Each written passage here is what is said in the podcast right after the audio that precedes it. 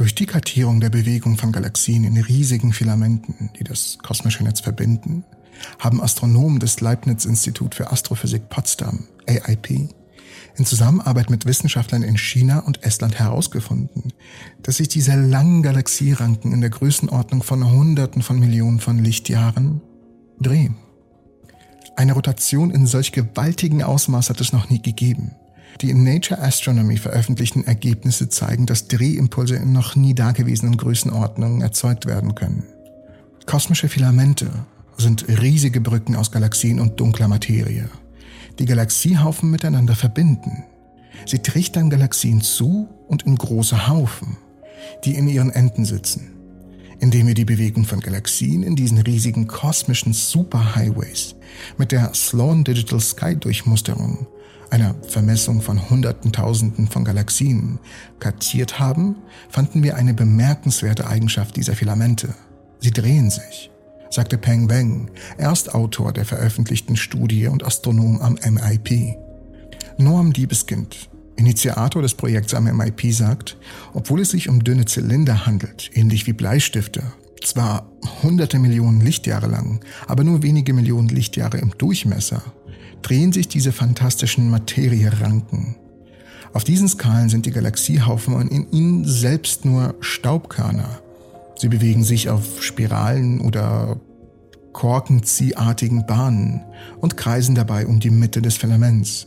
Und die Implikation ist, dass es einen noch unbekannten physikalischen Mechanismus geben muss, der für das Anziehen dieser Objekte verantwortlich ist wie der für die Rotation verantwortliche Drehimpuls im kosmologischen Kontext erzeugt wird, ist eines der zentralen ungelösten Probleme der Kosmologie.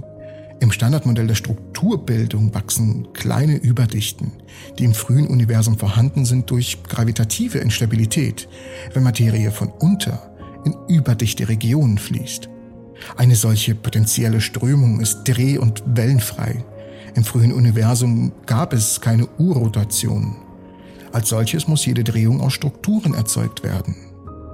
Das kosmische Netz im Allgemeinen und Filamente im Besonderen sind eng mit der Entstehung und Entwicklung von Galaxien verbunden.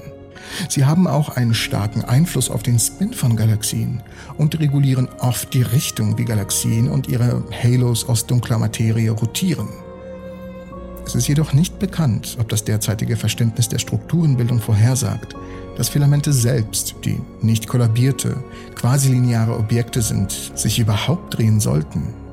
Angesport durch den Vorschlag des Theoretikers Dr. Mark Neyring, dass sich Filamente drehen können, haben wir die beobachtete Galaxienverteilung untersucht und nach der Filamentenrotation gesucht, sagt Neum Liebeskind.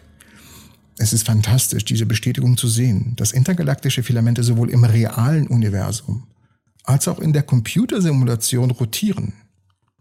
Mithilfe einer ausgeklügelten Kartierungsmethode wurden die beobachtete Galaxienverteilung in Filamente segmentiert. Jedes Filament wurde durch einen Zylinder angenähert.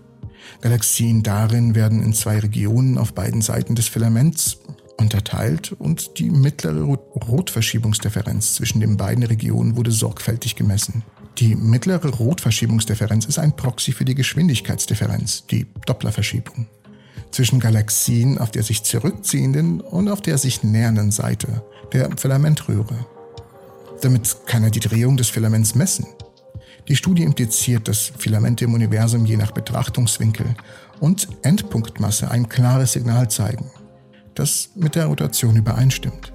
Demnach haben wir tatsächlich bewiesen, dass diese großen, unglaublich großen Strukturen sich rotieren. Wie es aber dazu kommt, wissen wir noch nicht. Und wir sind sehr gespannt auf die zukünftigen Ergebnisse und Forschung des Teams und ob sie das vielleicht herausfinden können. Und hiermit bedanke ich mich wie immer fürs Zusehen. Das war mal wieder eine kurze, allerdings die letzte Episode, die so kurz ist. Denn ich bin, glaube ich, wenn die Folge rauskommt, wieder da. Versprechen kann ich aber allerdings nichts. Wie gesagt, ich möchte mich nochmal tausendmals bei euch bedanken. Ich hoffe, die kleinen Episoden gefallen euch. Falls es dem so ist, bitte, wie gesagt, weiterteilen und an Freunde schicken. Falls wirklich die kleinen Episoden euch zusagen, dann könnte ich das ja vielleicht mal weitermachen und dann würden auch viel mehr Episoden kommen von der Entropy. Aber bis dahin bedanke ich mich fürs Zusehen. Ich hoffe, euch alle in der nächsten Episode der Entropy zu sehen. Und nochmals vielen, vielen, vielen Dank. Es ist bald ein Jahr der Entropie.